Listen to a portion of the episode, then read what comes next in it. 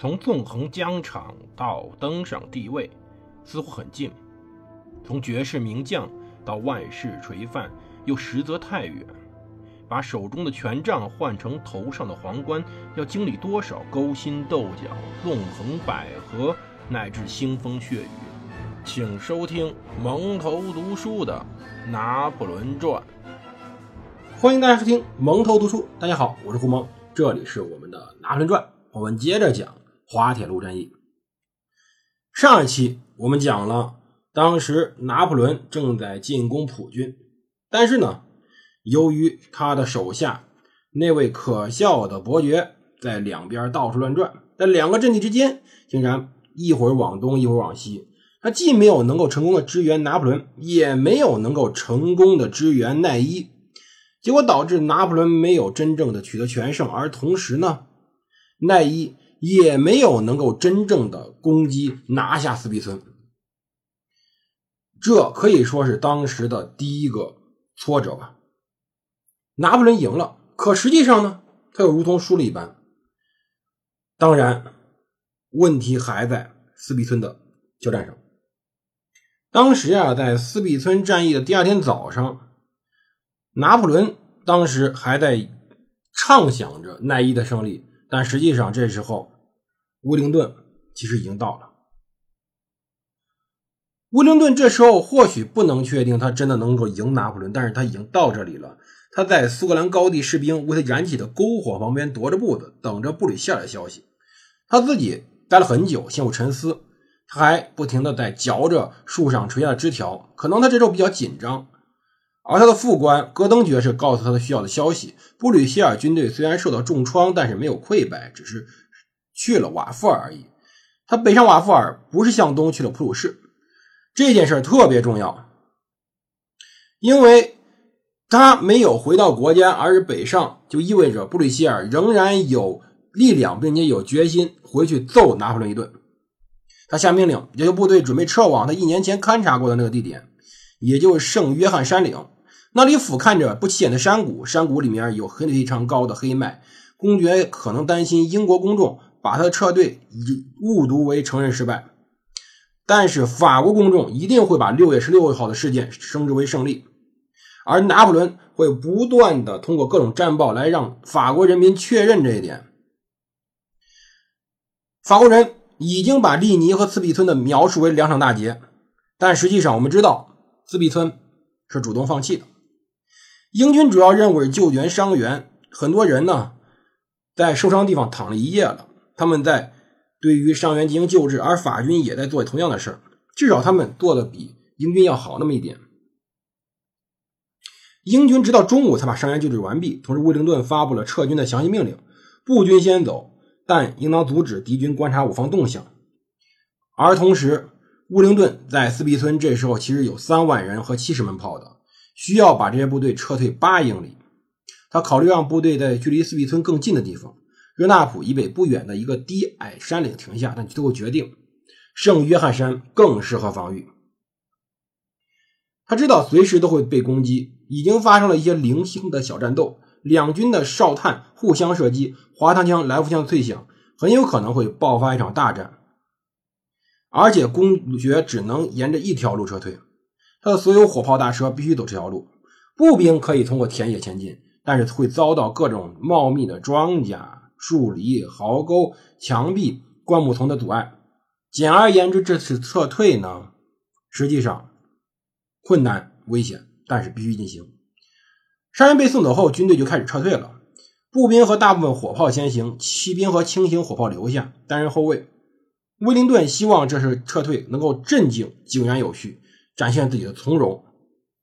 他呢，其实表面上是在假装非常镇定，但实际上忧心忡忡。因为斯皮森的部队越少，就越容易受到袭击。但是，对我们又要但是了。但是令人震惊的是，奈伊又在愣神。在这个时候，奈伊还是毫无作为。他的部队在弗拉内村，在斯皮村以南不到三英里处露营，但奈伊没有命令去攻击。当时北面正在减少敌军，甚至没有命令他们去侦察。已经打了一天了，究竟英军怎么样？法国的哨探竟然没有侦察，只是发生过一些小规模的交锋。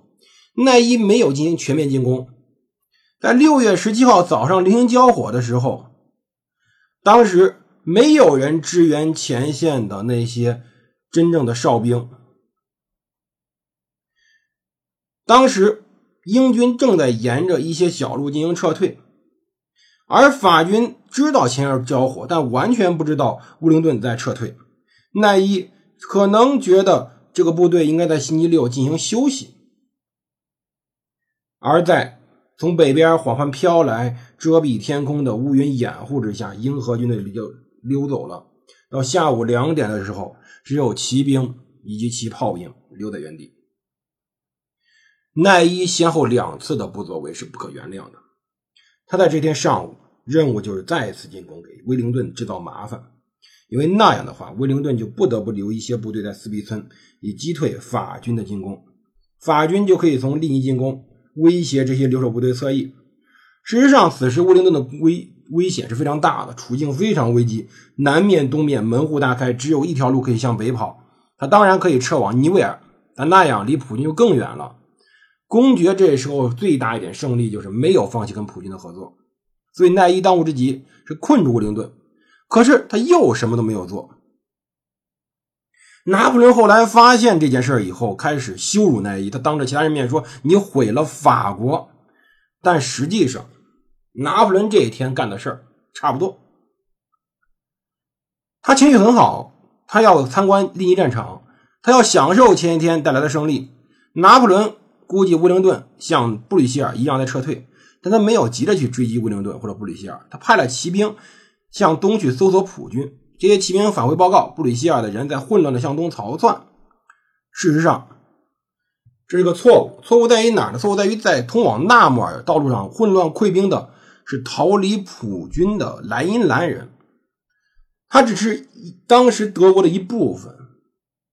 布吕希尔的军队没有在那条路上，而在北上前往瓦尔夫。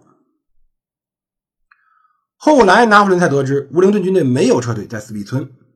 更震惊的是，乌灵顿有这么蠢吗？当他看到一个机会，他发命令给奈伊，让他牵制乌灵顿。同时，皇帝率六点九万人袭击公爵的右翼。此外，拿破仑命令全军的四分之一，即格鲁希元帅的三点三万人去追击普军。这个上午，拿破仑本身可以一举胜利的，因为奈伊部队离威灵顿很近，拿破仑其他部队距英荷部队也只有一个小时路程。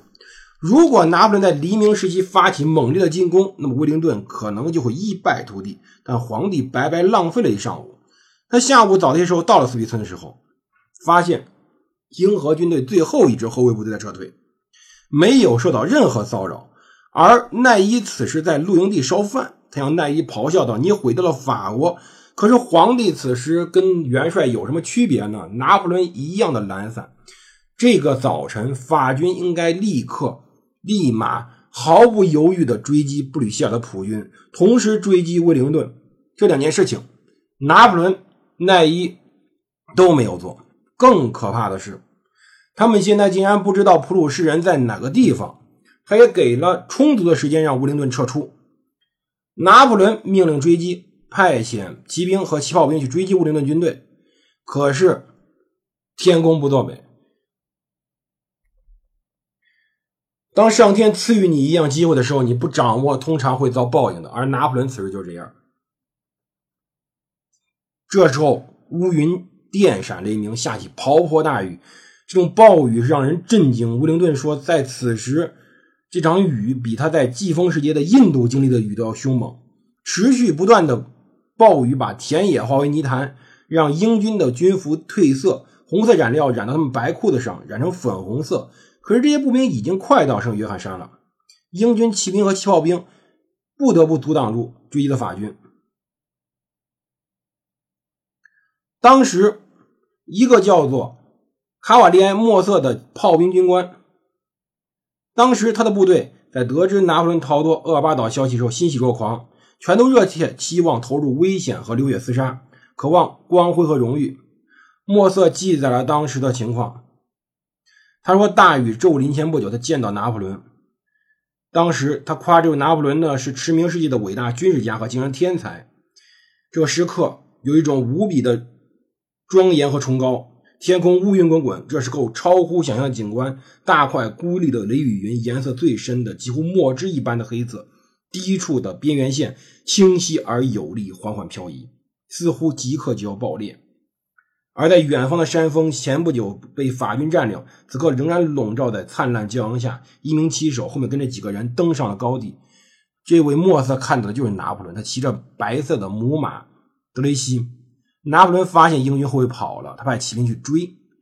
当时在斯皮村以北三英里处的一个村庄叫做热纳普，发生了最为激烈的战斗。法军枪骑兵追击英国飘骑兵，自己也遭过英国禁卫军的冲杀。当时。莫特的部队和炮兵一般，找到居高临下位置向敌人骑兵射击，然后将火套炮套上前车继续奔驰。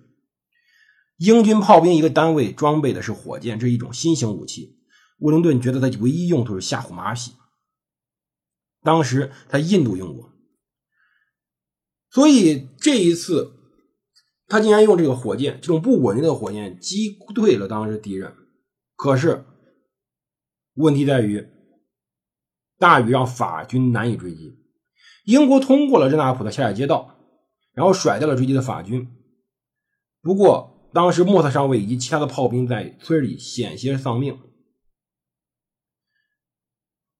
当时敌人骑兵差点冲击住他，炮兵对骑兵是没有任何的机会的。拖曳大炮的马匹没有空间掉头，于是莫莫瑟把前车和拖曳车分离，徒手把马匹掉头。奇迹般的。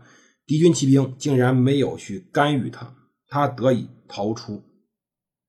这时候，拿破仑军队失去了追击英军的机会了。英军的大炮已经开始还击，所以他们或者威灵顿公爵和他的军队已经计划在一个叫做圣约翰山的地方去与法军交锋。究竟战局最后如何，我们明天再说。这里是蒙特读书，我是胡芒，我们明天见。